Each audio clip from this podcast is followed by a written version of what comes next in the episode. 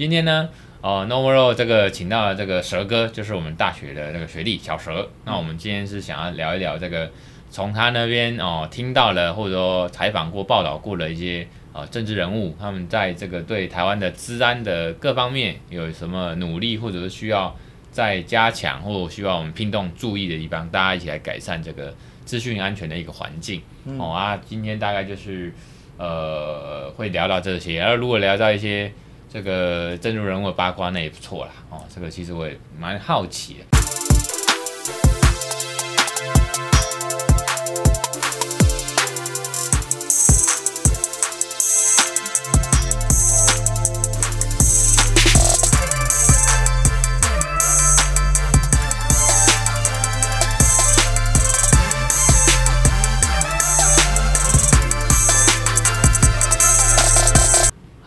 今天是那个大年初初十一了吧？今天是 Normal 的哦第十七集啊，我是建佑。那今天声唱呢，我也告让他告假了。那今天来一个很特别的来宾，我就叫蛇哥。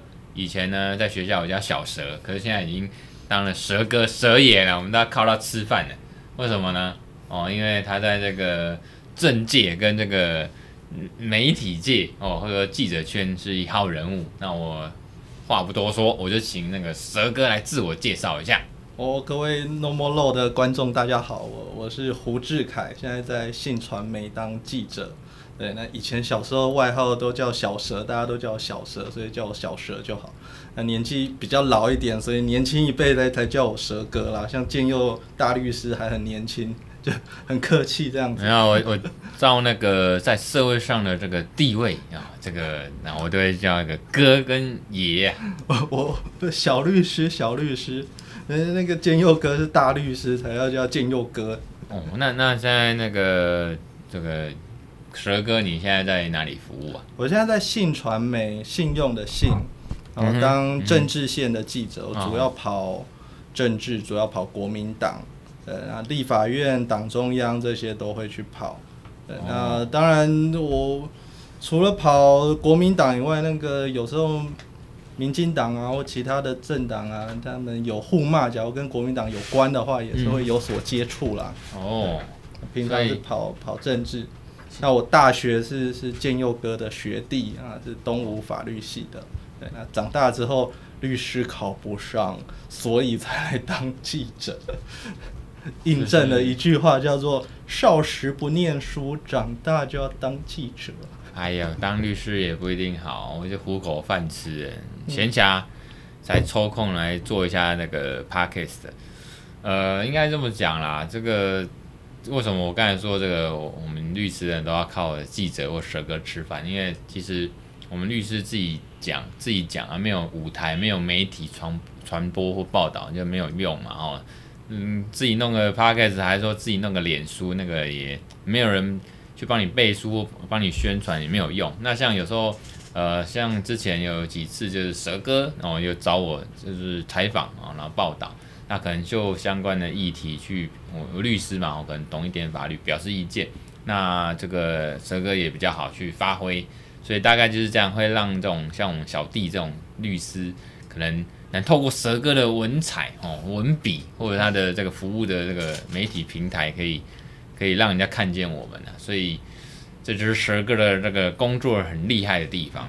没有，我记得大家互相帮。好啦，那我我就 没有你受访，我也会写不出。那我还是叫你小蛇好了。好啊，好啊。这个蛇哥好像太我让你太拘谨。对对对对，因为那个小蛇以前，我记得我以前。大学的时候认识你嘛，对不对？在东吴的时候，我就觉得你很厉害，是因为，呃，像那个辩论啊，你以前是辩论社，那好像从大除了大学，好像高中就开始就是辩论，高中就开始打辩论，所以他的思路或思维或逻辑或者是口才，其实或者说在准备一个议题的资料啊，在阐述或辩论，一定是比我们这种，即使当了律师还是好，因为律师有时候不一定是说口才一定很好啦，只是说。透过法律训练，可能懂一点法律跟怎么去正版论述逻辑。可是像小蛇他们从以前甚至高中的时候到现在，其实你到现在好像还是有回去辩论比赛当。会，他们会有些辩论比赛找我找我回去当裁判。啊对啊，你看，一定是有个咖，人家才会才够格、够资深、够。人家找不到大咖，就要找我这种小咖。啊、哦，反正都是咖嘛。哦，A、B、C、D 都是咖，总比像我们我这种一咖，呃，至少在辩论圈啦。所以我就觉得以前我就觉得那个小蛇很厉害，然后。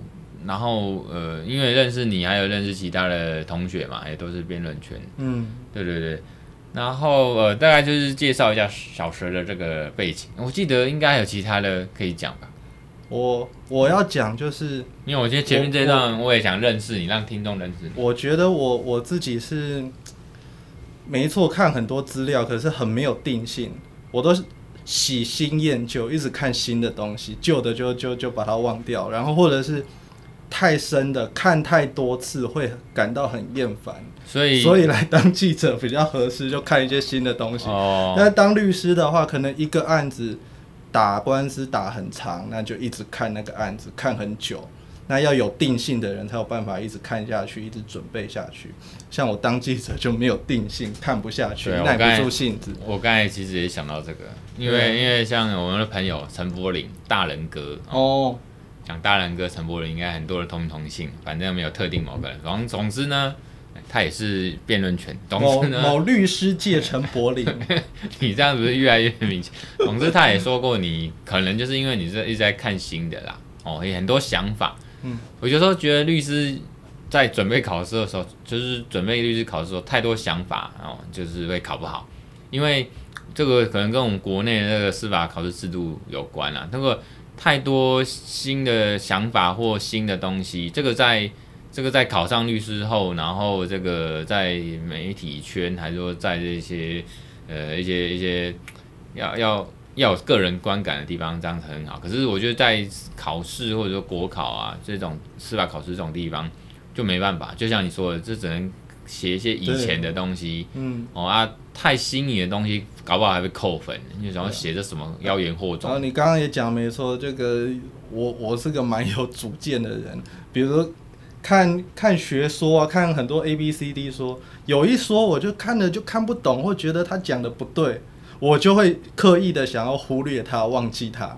可是考试的时候，可能就都还是要把那个学说写出来，但我已经觉得它不好，早就把它忘掉了。哦，我懂了，我以前会这样啊，那个那个就是太有想法。以前我我最更更比较早期的时候，准备国考比较早期的时候，都会这个我我坚持己见，我都一定要把这个教科书看完，或者说一定要深入研究某个老师的学说或怎么样。嗯、那太多想法或太多意见，你写出来，一来占时间，二来就是。就是它不是主流，或者不会被阅卷老师青睐，因为那改题的老师他给分嘛，他给分他最大嘛，他看到这个人他不喜欢，就是你花太多时间在写这个，给你点分数而已，后面你都没写完，我写的不好，所以就会吃亏啦。那以前后来就是后来我我像我就会比较功利主义啦，就觉得哎这个怎么样考试就应该怎么样准备，然后其他的等考上再说，就会忍一下。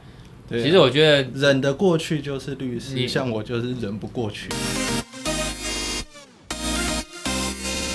现在的那个考试院有一个计划是想要去推，说用打字电脑输入来写申论题。对，不过这个计划其实已经。放在考试院好几年了，嗯，那许多立委，包含蒋万安、林奕华，他们都有跟考试院去讲说，哎、欸，有这个计划，赶紧去做啊。那电脑打字输入，这比较符合那个现在的律师的实务嘛。现在谁哪个律师是手写状纸？对啊，对啊，全部都打字啊。那只要打字的话，那就可能我我。我到时候如果真的改成这样的话，那我再重新再去准备考试。好，不过这个考试院他们虽然有那个电电子化的那个计划，但是他们其实很多借口啊。考试院都考试委员都有很多借口。我还我我我我虽然也很提倡说要要进步一点啊，比如说用打字考，可是我光是想到一些问题，对，这就是一个障碍，就是当这个考试院他们就可以拿来当做借口，比如说。那机器的预算哪里来啊？哦，这个硬体然后，或者说笔电是用桌上型还是笔电？那钱哪里来？要怎么架设？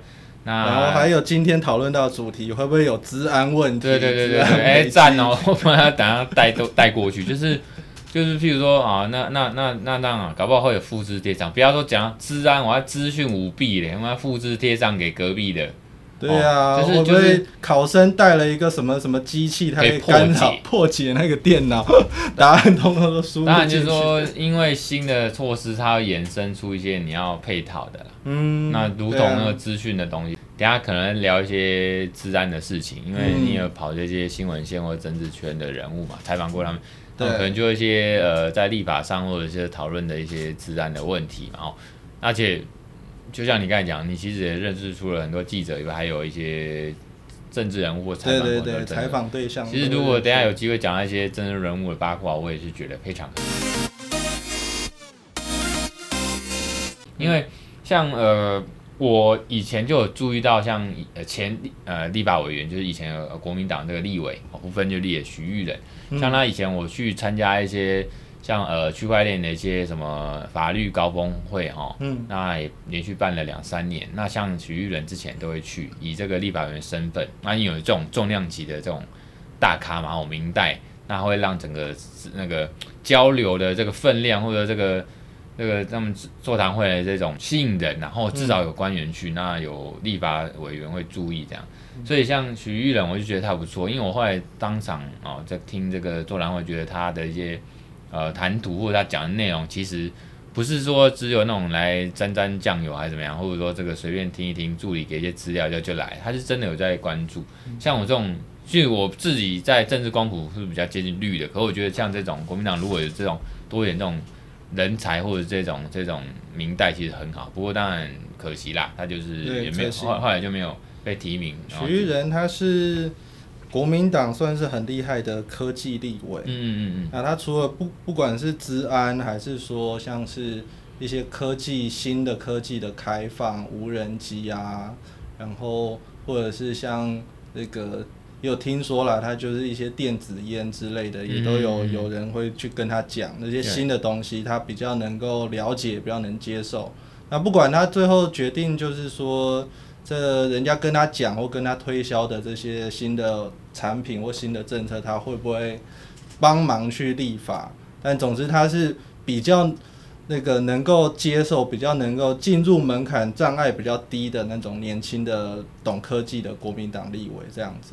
对，那当然很可惜他，他他他初选没有选上嘛，就是听说就是因为他去支持同婚。那同婚投票，他投了赞成票，哦、那就可能国民党一些比较保守派的人就就不喜欢他，那他就落马这样子，是很可惜。但不过这无损他在科技上面的努力，这样子。嗯，对，我相信他不管是什么身份，他还是对于这种科技的一些关注是不遗余力啊。对，那尽管他们他现在没有在，可是就是当初跟他比较好的。一些立委，比如说林奕华啊、蒋万安，他们也是一起有投票支持同婚的。那他们是有连任的。嗯嗯那所以就我了解，就是呃一些相关的法案或者是团体有一些需求，跟许毓仁讲，许毓仁也有办法去转给其他他比较好的国民党立委来帮忙。哦，对对对，这样还不错啊。那他现在我我的了解就是国民党的智库就是国家政策研究基金会，他办一些有关于科技的这个研研讨会的话，也会继续找他去帮忙，请他发表一些高见这样子。对，那这是许玉仁的近况啦。哎，那李桂敏哎，那李桂敏他是司法委员会的委员。嗯嗯对，那他他最近比较多发言的这个。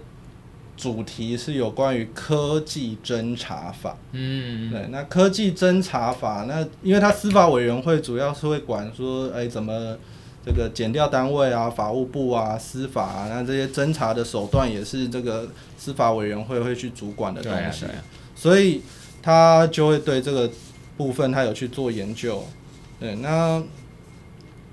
那科技侦查法，因为前面有个“科技”这两个字，嗯、那它也实实质上也是涉及到很多科技的侦查的手段，不管是那个去看人家的那个可能脸书的对话啊等等。嗯，那这个国民党除了李桂敏，那整个党团他们都一起开记者会去讲这个这个事情。像当时的那个党团书记长林奕华，就上个会期的党团书记长林奕华，他们找李桂敏，然后还有找这个民间司改会的理事长林永颂都一起来开记者会。嗯，嗯，那他们对于这个科技侦查法，在国民党他们现在就是在野党嘛，然后就监督民进党的角色，所以他们很多。很多东西他们是采取反对的态度，因为那是因为他们要扮演的角色的关系。对啊，可是反对有时候是真的针对内容，针对对这个科技的侦查的一些武器来提升，还是说这人民的权益的保障哦，一定要做一个平衡嘛。那除了为了这些去反对，那当然是会会。会就是说，目的让这个法律会更好，那当然是最好。如果为了反对反对，当然是不太好。像我知道科技侦查法，我自己会比较去关注或写过文章，大概就是比较是这种，如果说国家机器或政府的那个，尤其侦查单位啦，我觉得他们化身变成这个骇客啊，合法的可以植入的木马到人家的笔电啊、手机啊，那当然一听就觉得哦，就很蛮歘的，都看。那么我手机、笔电。如果说被一旦被这个，但我如果我做坏事哦，不然被查了，那当然好像还蛮合情合理。一般人就觉得你没做坏事，你不用被怕被查嘛。可是就怕说有时候你没有一个所谓的合理的这个，我们法律上就讲呃合理性哦，或者说这个合理的手段，或者说所谓的这个程程程序哦规范了哈，一定要符合一定的程序，像我们通通讯监察啊。哦那个通讯监察法那那部法律，其实它里面就符合一些程序的规定嘛，哈，嗯，那像这个科技侦查法也是被要求是这样，不过比较怕的是说，如果说在一个没有法官审查的情况下，哦，这个为法律保留原则等等等，会不会就对人民会比较害怕，说我忽忽然就被国家查，对，有时候是怕这个点啊，像呃，不过。我发现有些利益发文，因为科技这两个字其实它也蛮广的啦。嗯像你说刚才科技侦查主要是侦查嘛，嗯，应该是侦查部分。科技也蛮潮的，很潮。立立委去对科技的事情发表一些意见，都会让人觉得，哎、欸，这个很新潮的东西。这立委人也蛮新潮的，想法也蛮新潮的那种感觉。真的，对，会会会。那那。那像那个陈柏伟，他是很新潮的，他很新潮啊，他他连那个扫地机器人都能拿来讲，然后扫地机器人里面那个中国的品牌的扫地机器人里面被被植入了什么程序，然后它可以监控说我们的房子在哪里，大小多大，你人在哪里，对，那个资讯都会回传回中国，对，这个就蛮恐怖的。啊，不是不是有听说那个国民党的立委啊不以为然的？嗯。我我看到的讯息不是国民党立委说不以为然啊，是是先有中国时报的一些报道，去报道说网友在笑陈柏威，说这个讲的很夸张这样子。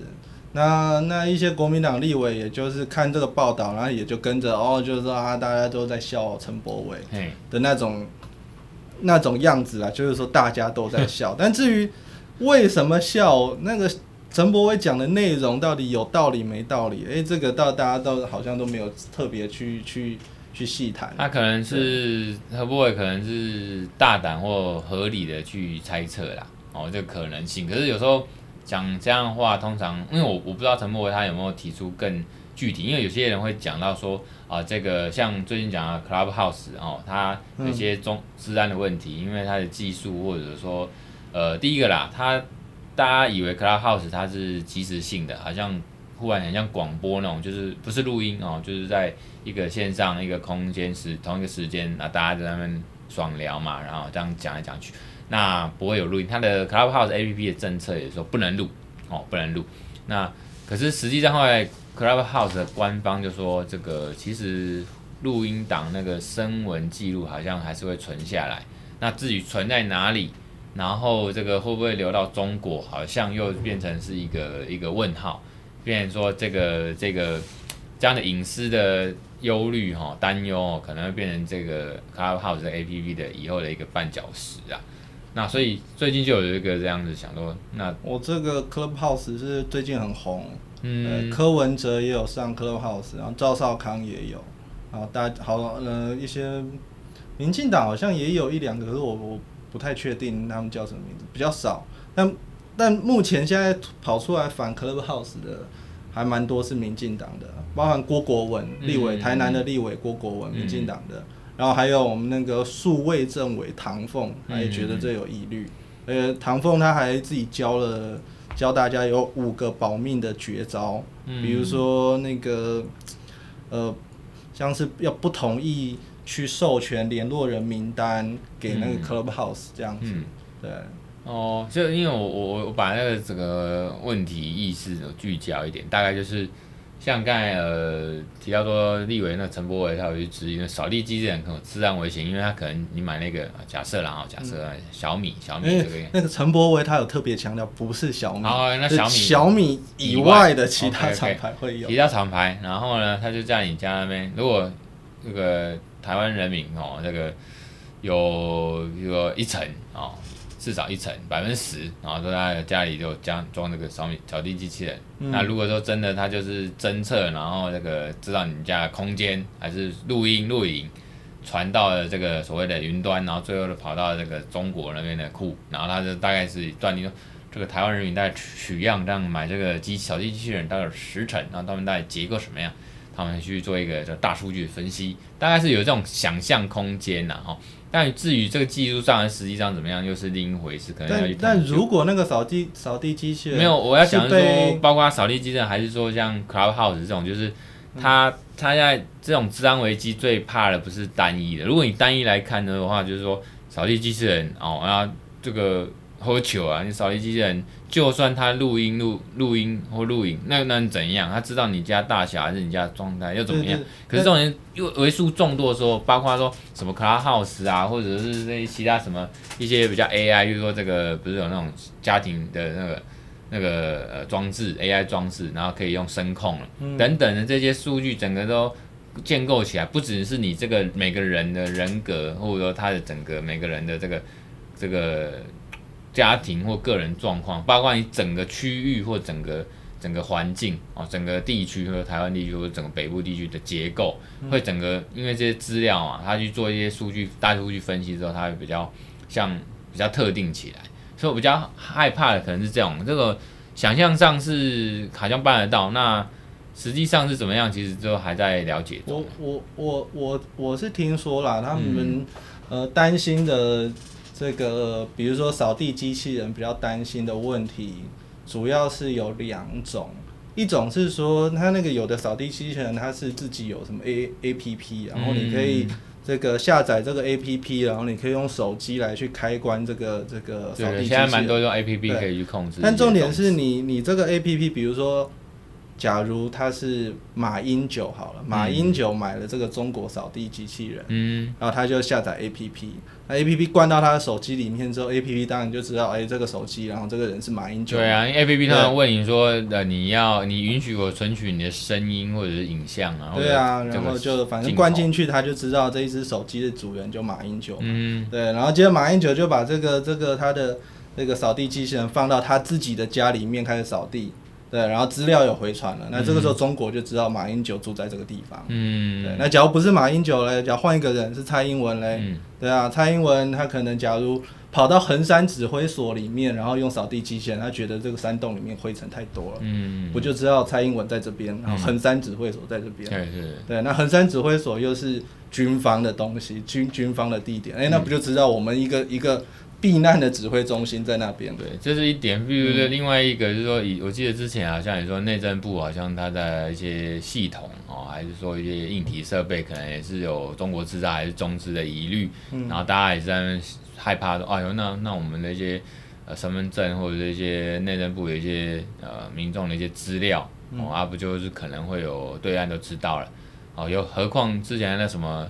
数位身份证啊，也有被人家爆说这个是不是也跟中资有关？那不是很多人，包括这个台北大学这个可能哦犯罪研究所的这个沈博阳老师嘛，哦以前就以前我考见就铺马老师，铺马老师，他就说这个他也跳出来啊，包括一些学者或者一些实务家，他们都跳出来说，这可能就是等于拱手让人，这个把我们的台湾的一些。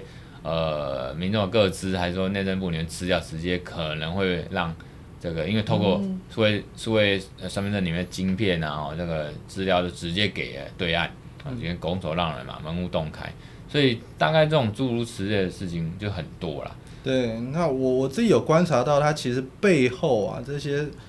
事情的背后，我们表面上是看说，啊，他们反对这个中国制造的商品，嗯，但是它背后其实我觉得有两个脉络。嗯，第一个脉络是美国方面，嗯，很多这些软体或很多这些产品是美国那边先进了，嗯，比如说 FBI 说说什么华为不行，哦，美国那边先不行，他们美国他们打前锋，我们台湾跟在后面，嗯，对，所以这是有台美。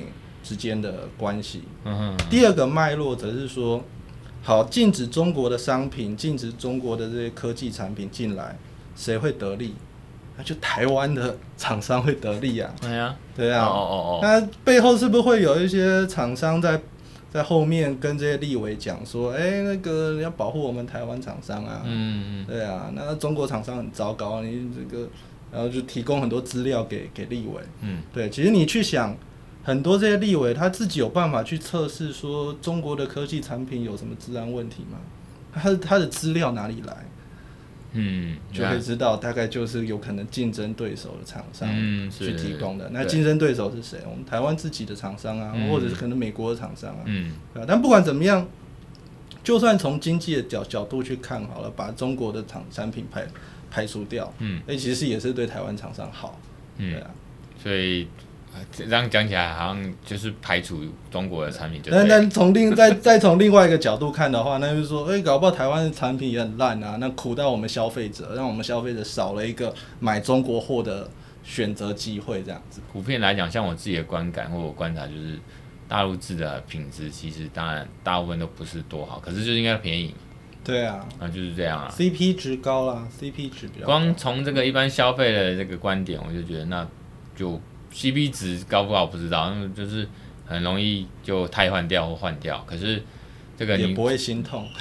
但这个也就是消费者他可以选择，我搞不好就我也不是很 care 它品质，我要先够用就好。嗯。哦，因为我就拿手机来讲啊，那你买苹果跟小米，我就买苹果啊。嗯。哦，因为它可以用很久，虽然很贵，可是它很潮啊。嗯。所以那所谓质量的问题，那再说嘛。我觉得说，我这一集其实有一个目的之一，就是说。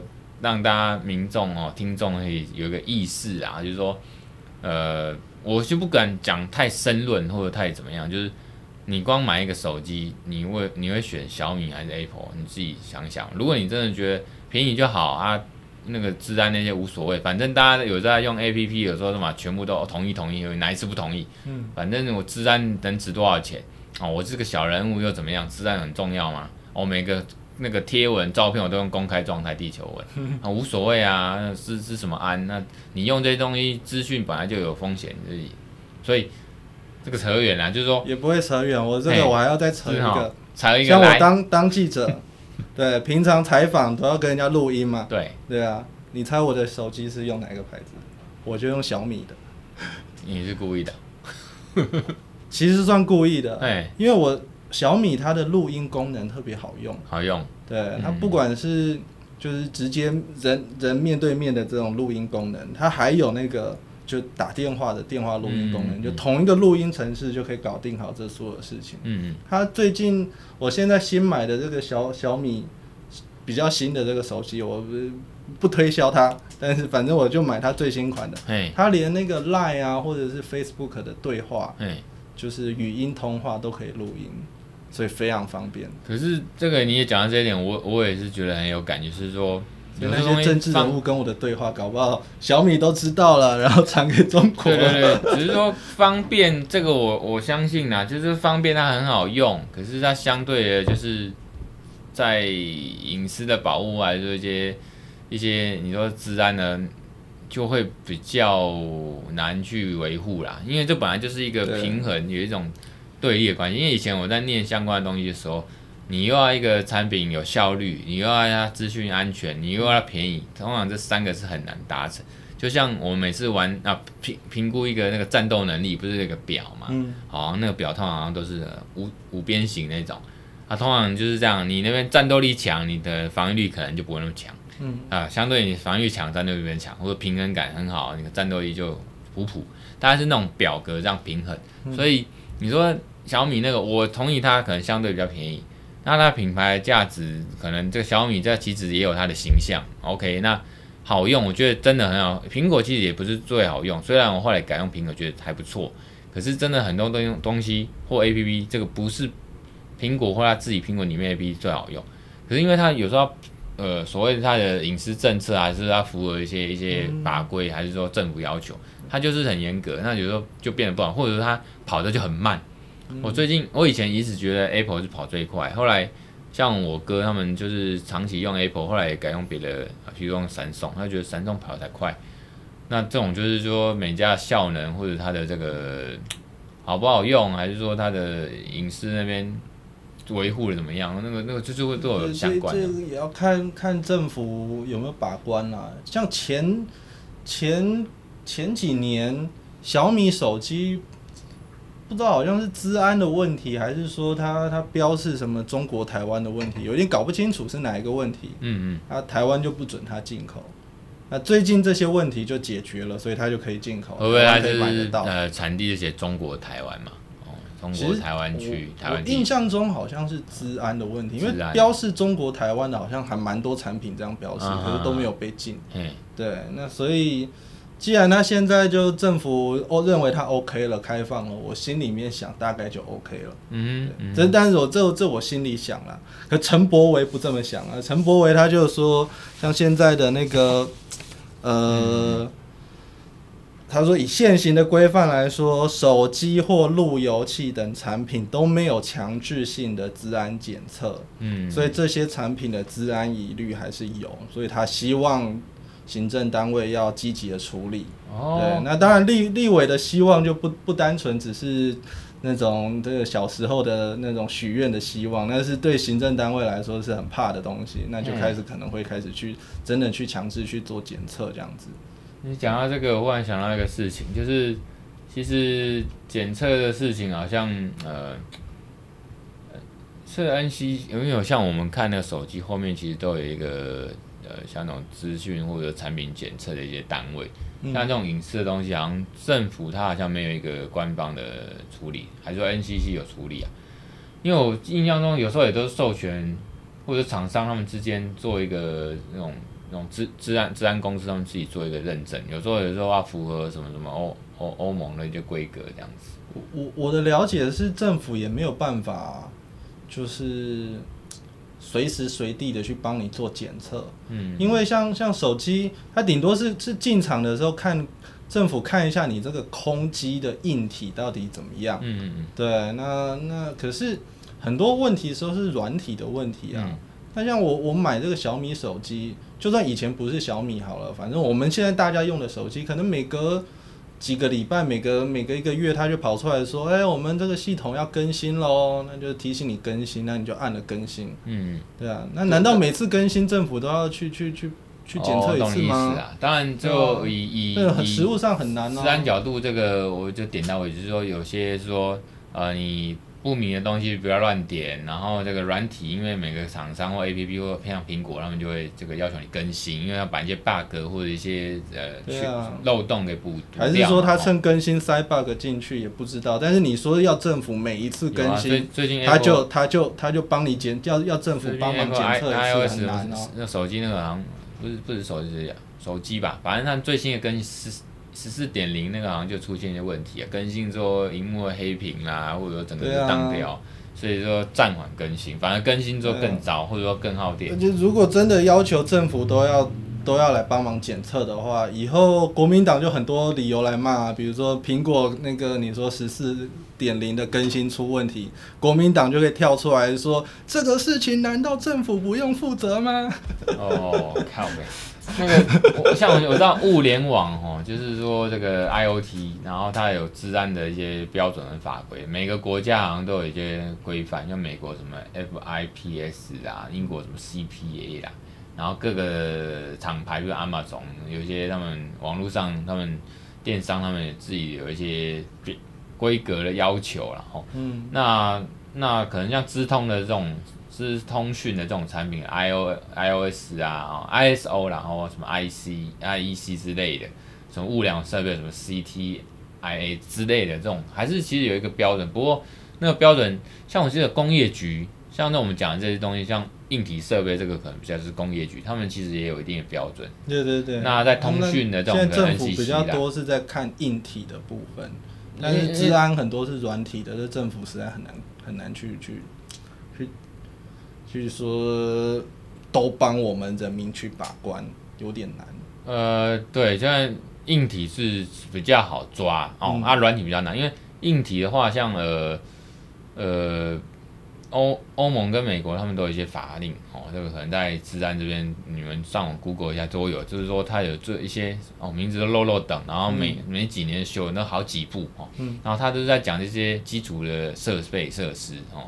那呃，像台湾的前几年有通过这个，大概前年吧哦，资通法哦，简称资通法的东西，也是要求说公家机关跟民间你们就这个一些基础设施哦，你们要符合一些规范哦，啊，其实。至少我们台湾就这个通讯的一些规范是有出来，好几年前它还是草案，那大概前年把它变成一个自动法通过了。那至少说硬体设备是比较好抓啦，那软体就很难啊。你讲到软体，就让我想到，就是除了你刚才讲的说，它每次更新一次，我还要再看嘛。嗯哦，那这个有点取决于每一家的，譬如说 Apple Store 它自己就有一些规范，说一定要符合怎么样我才上架嘛。哦。啊，大概是变各家的这个平台哦，去去把关。或者我觉得也有一种方式，就是把它商业化去看。嗯，对，那个模式有点像我们以前那个电脑常常会中毒，有没有？对，中毒大家怕了怎么办？那就再花一笔钱去跟那个趋势科技买防毒软体。嗯哼嗯，对，那现在也可以，这个治安也是啊，我们治安。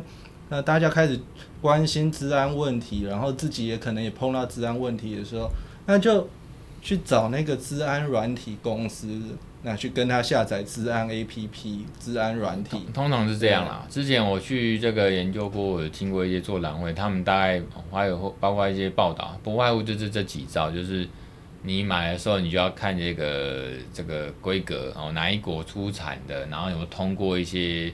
地区性的或国家的一些检验，至少硬体设备，然后再来就是说，再来就是说，它的当然你可以用一些呃软体去去做一些呃防毒或侦测啊，再来就是有一些观念更重要啊，即使有这些，也难保哦，你你就不会中毒啦，或者说资安外泄，就是说你自己做了一些呃管制措施，尤其企业那一定是嘛哦，你可能一些 SOP 啊，你你可能在。存取或拿那个那个读取一些资料的时候，你就是要注意嘛。那、嗯啊、再来就是有一些观念，就你个人的时候，你不要那么乱插一些随身碟，无为不为。那你不要在那边乱点一些东西，或输入一些账号密码。哦，可能就是这些，你可能就会中毒，或者这些木马就自己进来了。我我的了解现在是蛮 蛮多那个治安公司有在做这些，不过这些治安公司大部分都是呃针对。大型的企业，嗯，或者是大型的政府机构，像、嗯、国防部啊、总统府，那这些治安公司会去帮帮这些大企业或政府机构做治安的演练啊、治、嗯、安的防护啊、啊。教育啊，然后假如都都帮他们弄好了，然后帮忙关一些治安的软体啊，对，都弄好，如果还出事，就去找这个治安公司来负责，就对，嗯、反正说，哎、欸，我发包给你了，你就给我弄到好这样子。对，那现在蛮多公司在做这个，治安公司在做这个，那也去标政府的标案。对，那不过一般老百姓的话，可能需要的就是，呃，可能四五百块，然后包月这一种治安治安处理方案这样子就好了。对啊，我们没有办法负担得起那种一年付你好几千万、好几百万的那种治安。而且你刚才讲说企业那也有分，那有分。大大企业还是小企业，还是说，对对对，他这种那种软体公司、治安公司，它到底是它的，它给 它的 TA 到底是政府还是说大型公司啊，大型企业？可是像我们一般人，我觉得就是像我刚才讲说，你在购买产品的时候，你看它有没有符合这产品哦，这硬体有没有装置，有没有符合当地的一些法规标准要求，然后你这个你有没有安装？一些防毒软体，然后你自己一些观念就不要乱去点一些东西下载，嗯、或者说你要稍微注意一下哦，这个是不是钓鱼的，啊，或者是人家很像的这种网站，它钓你的鱼，那其实它是不一样。你在上面输入的这些账号密码，所以前一阵子台湾蛮多人的脸，光就是说光脸书这种 A P P 使用上，就常常被调账号，因为他丢一个 A B M message 讯息来说，哎，这是你吗？然后就弄了很像那个 YouTube 的这个图案，然后你就点进去，点进去之后，你就可能你要看那影片，说你自己心里想说，这是不是我？然后你就输入账号密码就中了，啊，对，然后你的隔天你的账号 FB 账号就被被盗用了。对，所以大概就是这种诸如此类的，它其实那个模式都很像啊，就是、嗯、就是你自己要去小心，你要去看一下这个。你刚才讲，我们刚才讲科技侦查法，那个其实是这一年其实蛮受讨论，尤其去年的下半年，像我自己在办案，我发现说有些像那种哦。嗯贩毒的啦，或者诈骗集团，他们都常常用一些什么微信啊、哦 WeChat 或者说这个 FB Messenger 啊，哦，嗯、啊赖反而少一点。总之他们就用这，听说还有人比较潮，就用 Telegram 嘛，哦，就可能这个更更更那个不会被查。嗯，那他们这些人就常常用这些，想说比较不会被侦查到。嗯，那传统上好像以前的一些警察啦，或调查局一些一些。侦办的方式或手法，也就是说，他们侦办的武器好像变得很少。嗯、然后我有听说，好像现在就是好像我们台湾在调查的时候，在一些侦查科技上面，好像呃，我前一两年就有听过，然后好像有已经有自行研发一些一些软体，可以去去监听那个通讯软体的即时通话，甚至截取这个手机装置或笔电里面任何。这个通讯软体对话的文字记录，因为我有问过一个一个小队长，他侦查队的小队，他说以前可能都是要跟国外买一些授权一些技术哦，才要付大把钱才能才能去使用，那他们就很宝贵嘛，因为每次使用这个可能要权利金啊怎么样，他们就很宝贵，次数有限制，所以他们就对一些大案还是比较重要的案子，他们才会用，所以一些小案他们就不会去用，像什么叫小案，台湾很多。二 B 上面常常都会有一些呃公然侮辱啦，还是说诽谤啊，还是什么？他们认为就是叫小案，他们小案，那有时候在二 B 还是说网络上面匿名嘛，你也找不到，可能光 IP 你也不一定找得到到底对方是谁，所以有一些那种犯罪，可能那个算是小案，可是你就很难查，因为像 FB 的政策大家都知道哦，就只有一些重大犯罪，什么掳人勒赎、杀人呐，哦这些才有可能这个 F B 会提供这个。这个用户的个资给你，让你去特定哦，他是被告这样。可是像那种小案子就没办法。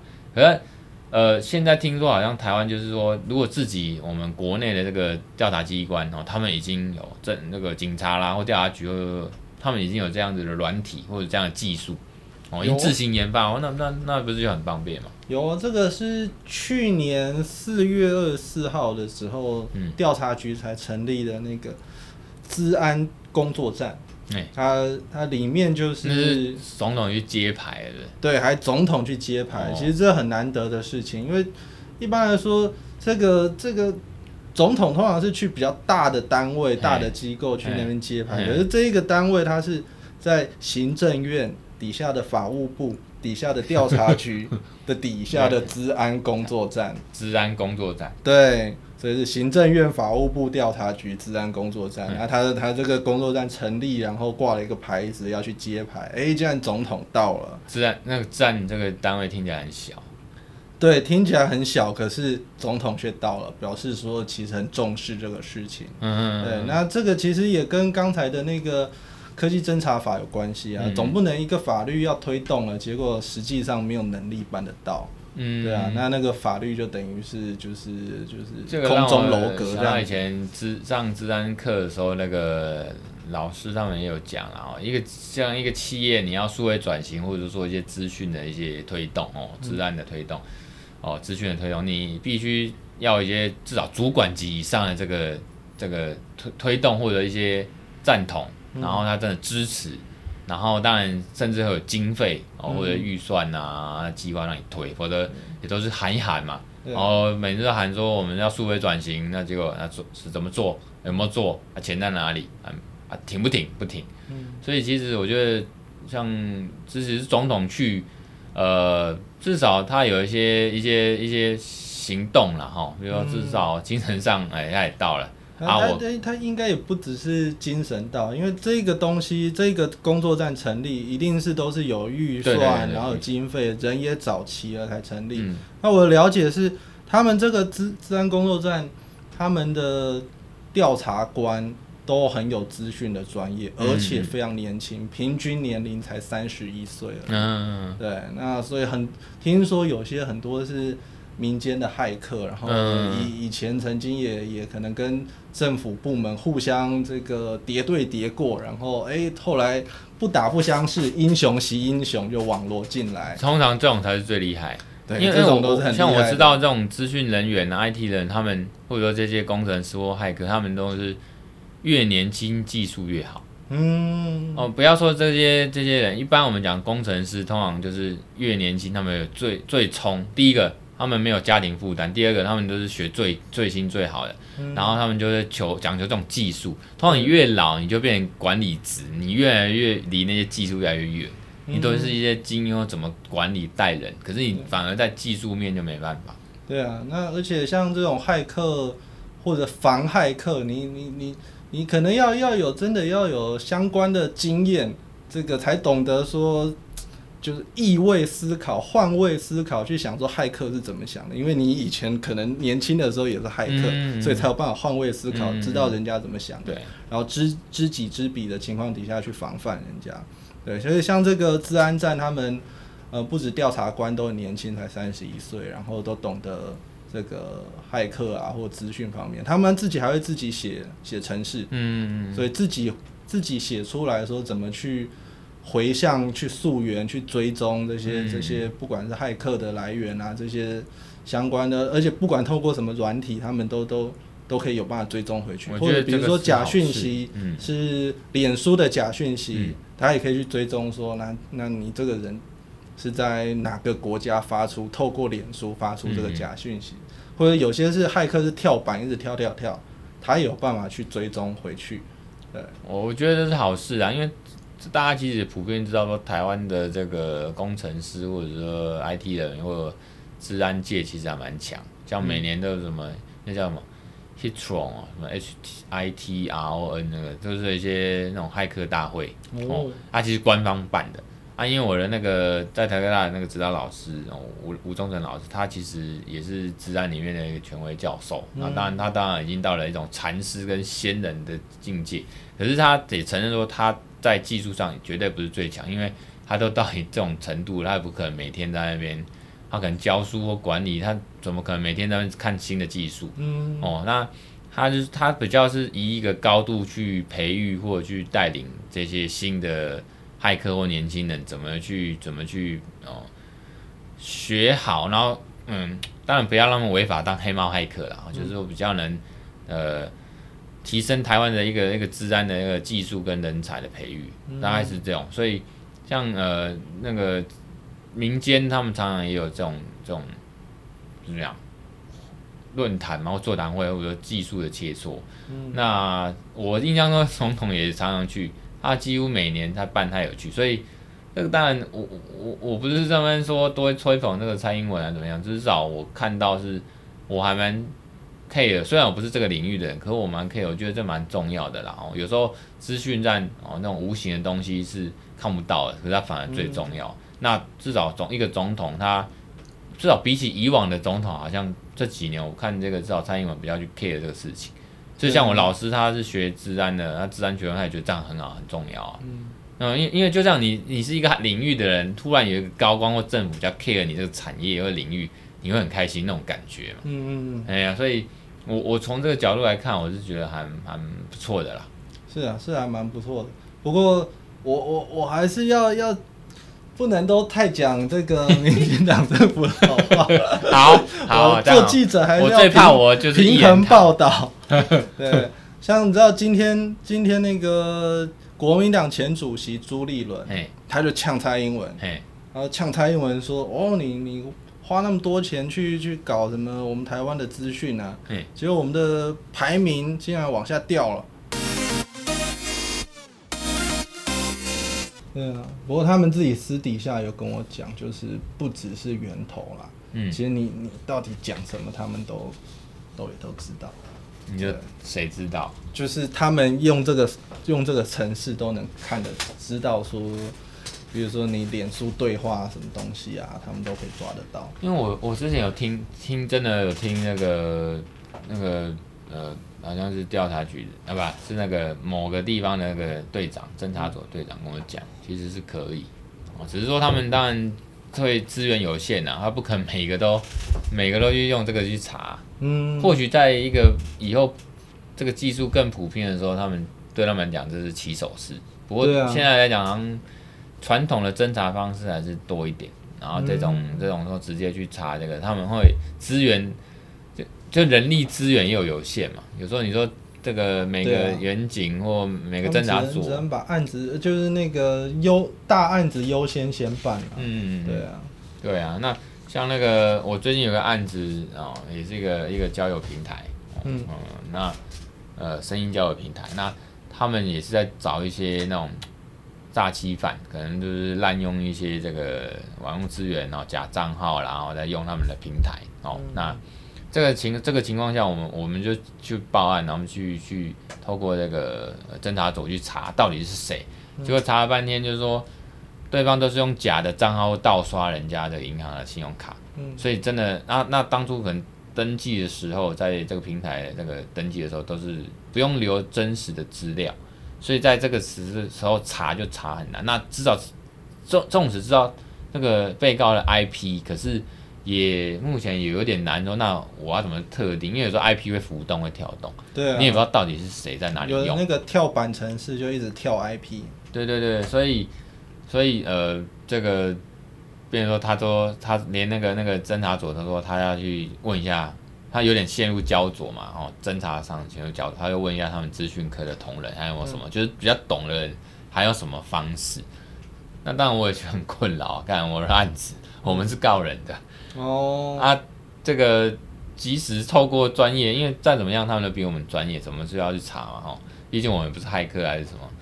那他们都会陷入焦灼，主要是说这个真的很头痛啊。嗯，就是那如果说有这样子，刚才讲说这种呃，我可以去查到说，呃，什么什么对话记录包括溯源呐，哦，那到底这个讯息哪里来的？或许比较好去查。不过现在我觉得资源有限，就算有这个功能，可能也不是每个案件都能用到。因为有可能都先给跟跟国安有关的案件。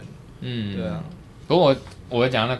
那个科技侦查法那个，呃，里面我最 care 就是这个木马城市的事情。但其实这个东西在德国是有通过，不过它也是，呃，这几年好像也被被质疑，就陷入一个有没有违宪的疑虑。我我我觉得 科技侦查法比较重要的，还是说当中一些侵害人权比较多的部分，应该还是要法官保留比较好。对，就是让法官去去去核发这种这种侦查书状之类的会比较好。哦，对啊，那我觉得他的手段其实还是可以去细分，说哪些可能侵害人权没那么大，比如说看你的对话记录。嗯，对，这个可能倒还好，因为那个你话都已经讲出去了，我再去看也不会对你平常生活有什么影响之类的。哦，对。但植入那个木马城市，我觉得就有点过分。那尤其那个入木马城市会不会还有钓鱼功能？对，对啊，会不会有钓鱼功能？骗骗你按了什么东西？骗你讲了什么东西？就是刚才我们都可以绕一些法条，说啊什么令状原则、相当理由、重罪原则，反正就是以前那个。这个通讯通通通保法里面的东西，那通常也可以用在什么科技侦查法，那个比较法治国的一些理念。可是我我比较会 care 说，重点它要被监督了，还是要有被监督的感觉。哦，你要监督，然后你你真的技术要纯熟嘛，不然你们用了这个东西之后，它是很难控制，结果撸嗨。我觉得没有对错，是价值观的问题。嗯嗯嗯，对啊，像。像赞成科技侦查法的人可能会觉得说，先求有啊，那你讲的技术问题，我们日后再求好嘛。嗯，对啊，那至少我先先有这个法令通过，那一些犯罪能打击的，我先打击嘛。那当然可能有有没办法一步到位，马上就做到蛮完美，它就滚动式修正，滚动式检讨，大家就滚来滚去。滚动式修正，先求有再求好这样子啊，对啊，那那那国民党他们当然是觉得说啊，那你要做就一步到位做到好啊，对啊。呃，通常质疑跟反对的立场都是这样啊，就是，是啊、可是你讲没有错啦，就如果要一步做到好，那就是通常都是不太可能了，哪有什么一次到位的？嗯，然后我们即使说啊、哦，就。民法这种东西很重要嘛，哦，对啊，他也是一直在修啊，嗯，有些还隔了嘛 N 年才修啊，对啊，所以你说这种东西，我我其实也是觉得说，以前我的我也蛮理想化，蛮理念，觉得哦，有些东西你还没准备好就不要出来，嗯，可是后来比较实务实，确实。就是说，你可以先出来，那再慢慢修。对啊，可是在这个过程，求有再求好。他这个过程，我相信只要是反对党，即使现在民进党又变反对，他也是一样啊。他们以前也是这样，就是说这种东西他去质疑嘛，他理由就是说为了人民好嘛，这个不要侵犯人民权益，这个滥权，大家好像被这个活在监视之中，那样当然会有这种用语跟疑虑。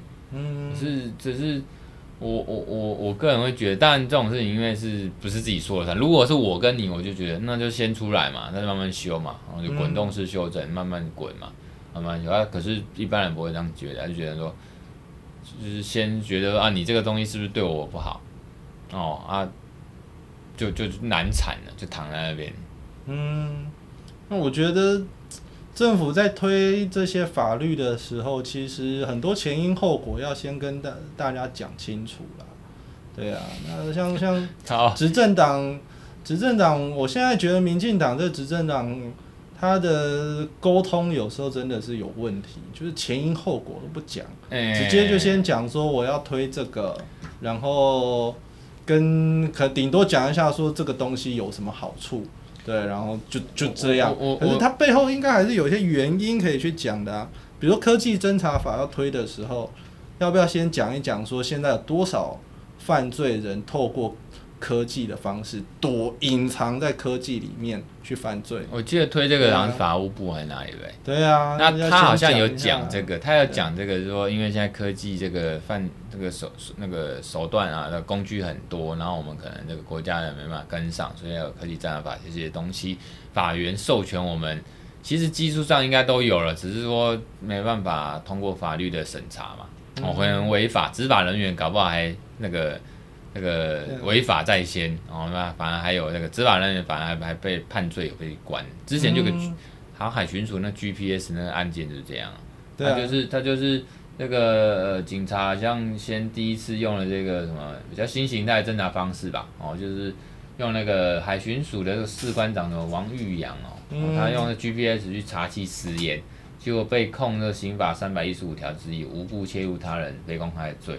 结果判拘役五十天啊，缓刑两年啊，定定谳啊。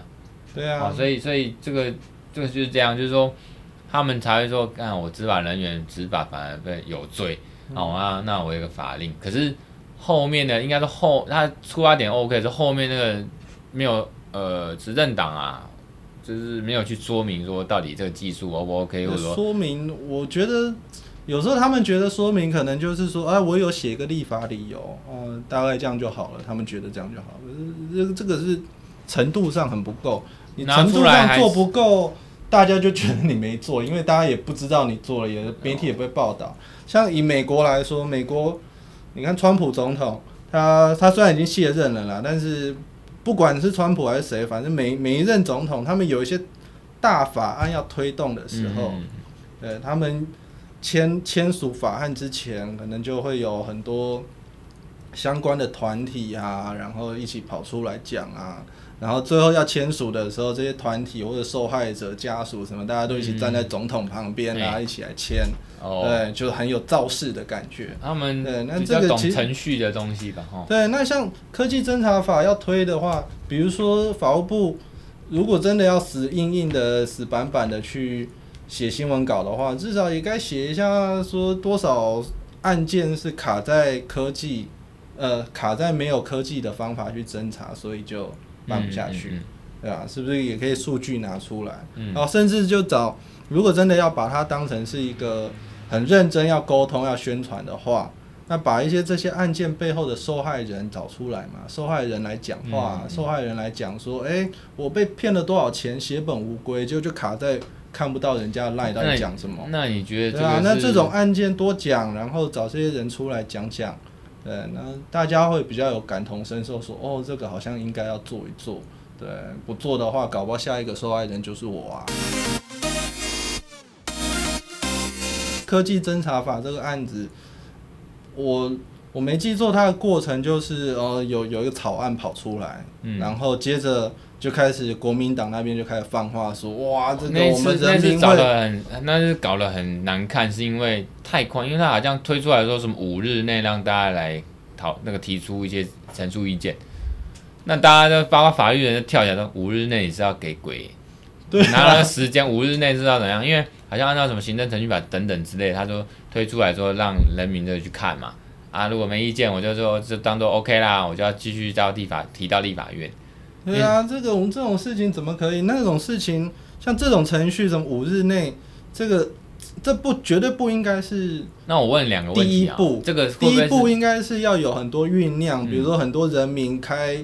开记者会或者人民团体受害者家属开记者会说，我们真的很需要这个侦查的手段，不然我们的这个权益找不回来。对，有这些东西之后，政府在装作很从善如流的这个模样出来说啊，你们的心声我听到了，我们刚好这边准备了一个法案出来，然后才推出来，然后接着才说这个法案依照什么法律可能呃公告五日，然后大大家来看一看。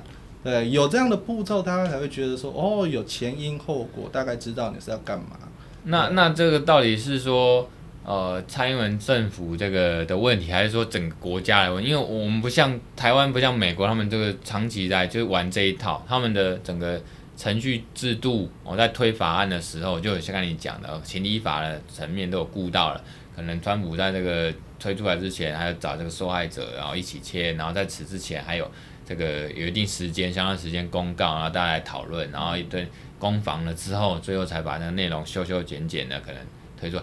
但他们应该也不是没有，可是在这个不管来租还是像这种什么科技证啊法，它就很粗糙，就很快啊，然后比较没有像你刚才讲的这种行李法的顾导的这种做法，就诉诸大众的这个这个，不管是回应大家的疑虑，还是说诉诸一个公理，说我们为什么需要这个，那它也是技术上怎么样？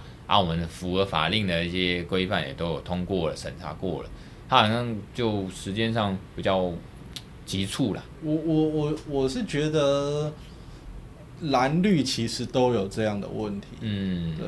那像马英九时代也常常推这种东西啊，油电双涨，一下子就涨了，嗯、我们也来来不及反应。对，那时候大家戏称是那个无赖生长。蔡英文上台之后的第一。那个头几任我忘记，呃，赖清德好像第二任行政院长，嗯，他也他推法案也常常是这样嘛，嗯、像那个时候是推劳基法嘛，嗯、要什么一例一修，嗯、也是突然之间就就跑出来了，嗯、比较少酝酿。对，所以对。所以我就说这个应该是国情不同啊，我我觉得就像如果美国那样处理会好一，点。我的观察我是觉得。蓝绿都还蛮活在自己的同温层里面，哦、他们在他们自己的同温层里面，在他们自己的群组里面，可能觉得都已经说服完了，嗯、大家都觉得沟通完了。嗯、对，结果我发现我自己跟跟社会是有脱节的。我我发现我自己，我看到他们这样，我觉得这个是一个缩影。有时候我自己也觉得我好像也是那样，可能同温层啊。不管我在我反省自己，有时候在做事情或者在工作上也是。觉得嗯，这样差不多了，好像也跟那个客户还是讨论差不多了，还是我想要把这个事情赶快一个段落诶啊，小效率一点，我就会急着把它推出去。嗯，可是其实也是一个 SOP 啊，比如说我们写完东西，可能哦要这个这自己内部要先把它好好弄嘛，哦，整理好啊，这个推销好啊，推出去给人家看啊，人家包括客户就 OK 啊，OK 了之后，那我们是呃不或者要修改啊来讨论，然后 OK 了之后再推出去嘛。他、啊、推出去啊，如果以诉讼来比喻，就对方或者法官会有一些意见，还是说接不接纳，那大家都来交换意见。有些是类似这样，就可是有时候我会觉得说要快一点，就是把它出去，出去再说，有意见再说。嗯，哦，有大概是有时候那个是是不是因为做事还是整个那个氛围、那环境，或者或者说法令，如果有法令制度，我相信政府他们做事，包括推法令，应该也是按照一个规定，可是。那个规定，就算你符合程序哈，因为你不符合程序，人家说你这个都过程都违法出造嘛。可是在于说你推出来，像这样你说推这个科技战嘛，他推出来的时候，光那一点是五天，大家都干掉了命，说你推从公布到那五天内，你要我们陈述意见，你就要把它这个推到立法院去审，那是什么样？就来不及，就前面弄没弄好，后面还不是要立法院也要搁置半天，或者要改半天？对啊，像我觉得这些事情，嗯、呃，政府机关或政党其实常常有另外一种做法，嗯嗯，就是他们提前先放讯息给记者，嗯，对，给比较好的记者，让让让让记者先。先放一点消息出来试试水温，嗯，然后或者是先放消息出来帮忙暖身一下，啊，也也包括我，对，对对对对对对。啊，有些有些东西就先先透过我放出来试试水温嘛，然后看看大家的反应嘛，嗯，但那我觉得试水温是一回事啦，但是还有更多就是说，就是要先铺陈一下，像像这个科技侦查法铺陈一下嘛，让一些受害者家属出来讲一讲嘛。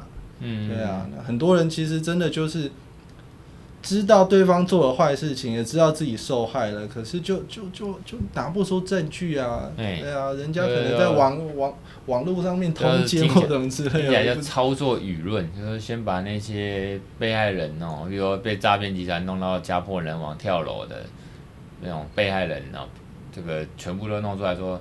那时候是因为没办法这个及时的掌握，还是说事后的补救？嗯啊，如果有这部科技侦查法，那多好。对呀、啊哦，那可以避免一些这个损害，还是说被害的情况。呃，你你要说操作这种是媒体操作也行啊，但是。至少过程要很真诚的，就是那个受害人愿意出来讲的是真的有受害，他也愿意讲。嗯嗯嗯、对，大家都是同手无欺，讲的是实话，只是、嗯、只是有计划的一起讲，然后是为了这个科技侦查法来讲。我觉得这样是还好啦。哦。对。那这就是一个一个，也你要说它它是宣传也可以，你要说它是沟通的过程也可以，因为其实不管是宣传还是沟通，这个都是。广义学术上传播学的领域，嘿嘿，我我可能那个操作这个用词是中性的，还是有点负面的？我还是有点用这个字眼。嗯，通常会感觉有一点点负面。对对对，好像你在操作什么东西一样。应该比较好一点，诉诸于这个这个舆论还是怎么样？对，就是就是帮忙造势吧。造势啊，造势。造势就感觉还好了，可是民进党他是不是在这种方面应该是做的还不错，至少在选举。他们想做的话是可以做的很不错啊，那有时候就是不想啊。嗯，我也不知道是问题出在什么，还是说他们真的预算也有限，一四五零用光了，哦、要再要再做到一六零零、一八零零做不出来，因为预算只有一四五零，就没了。没了，也是有可能啊，对啊。OK，那那个蛇哥有没有什么对这个治安的一些心得？我们来做个小结吧。治安的心得，哦，嗯，都可以。我我其实刚刚一直很想讲一个蓝营的观点，嗯，对，这个是前国民党文传会副主委，嗯。胡文琪先生他讲的，嗯嗯，对，他是觉得说，这个现在政府要顾治安没有问题，然后他也觉得说，像 Clubhouse 有有有有治安疑虑，他也觉得确实是有，嗯，对，但是他的观点是说，不能因噎废食，嗯，说有问题就不用，嗯，对，而是要去想说，好 Clubhouse Clubhouse 很好，或者是扫地机器人很好，嗯嗯，那。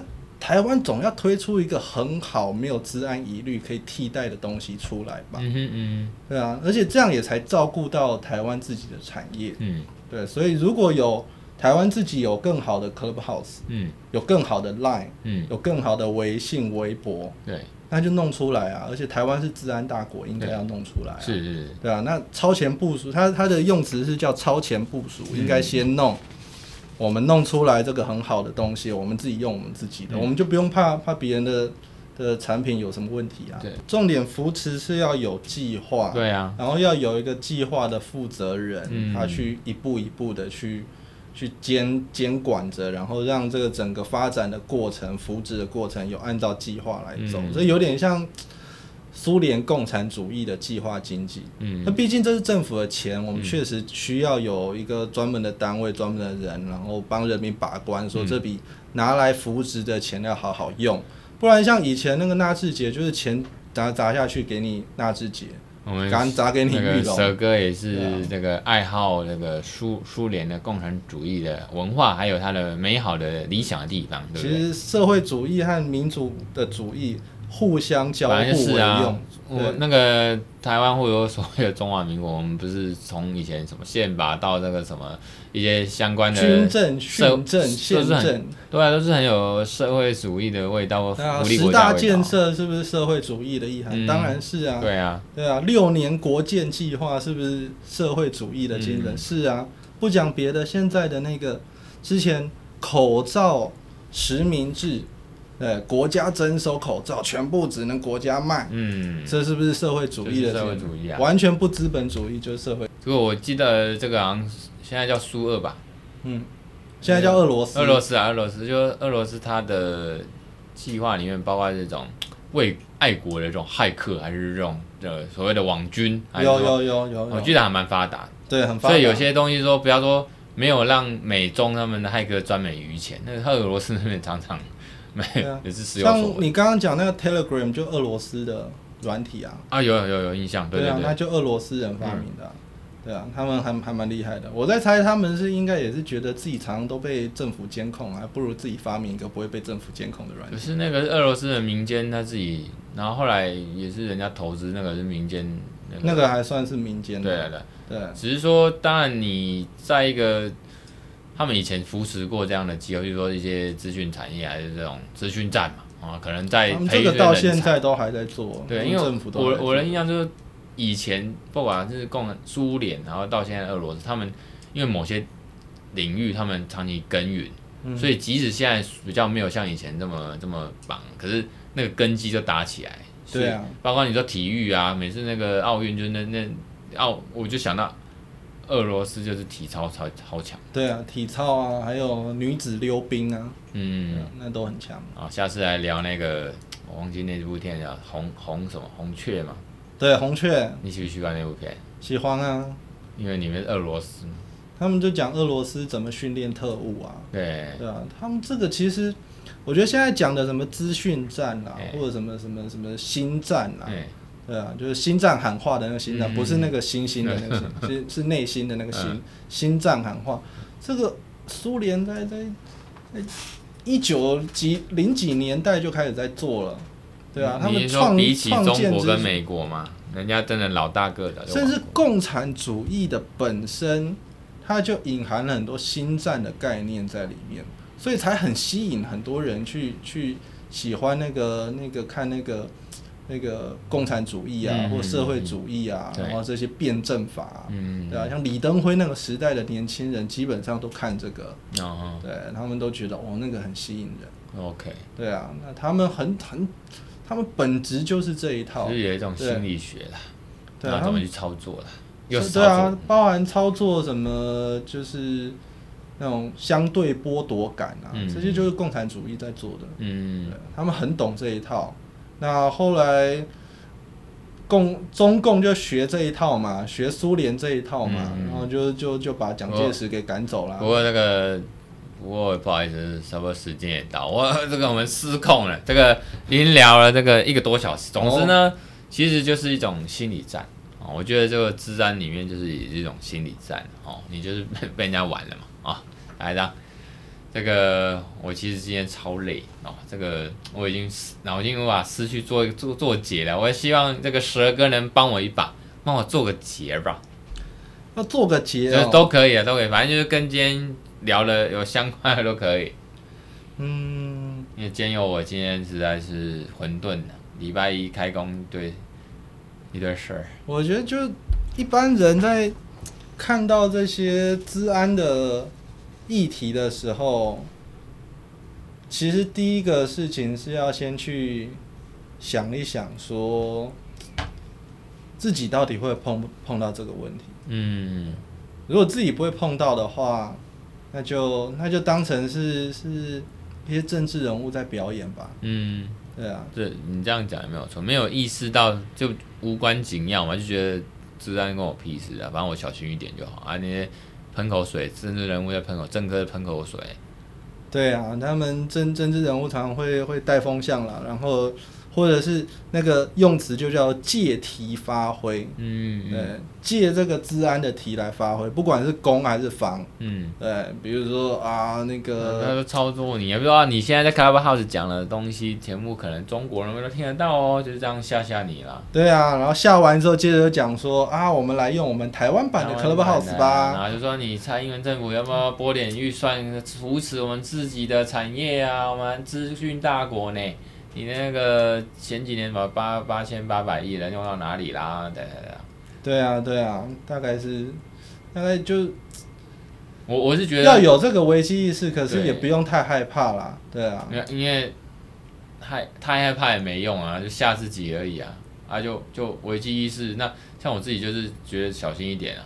啊中了，那那那就那也没办法，就是看怎么处理啊。中了就来找那个陈建佑律师啊，他会帮你告啊，然后再找那个 那个治安站第四军帮你溯源，去找出那个到、哦、到底是谁来骇客。我个人觉得这个先去找那个治安站 比较好，刚好就是事后补救，而且那个找不到人，那靠个屁，就 就去去找治安站，然后发布调查局治安站，然后这个。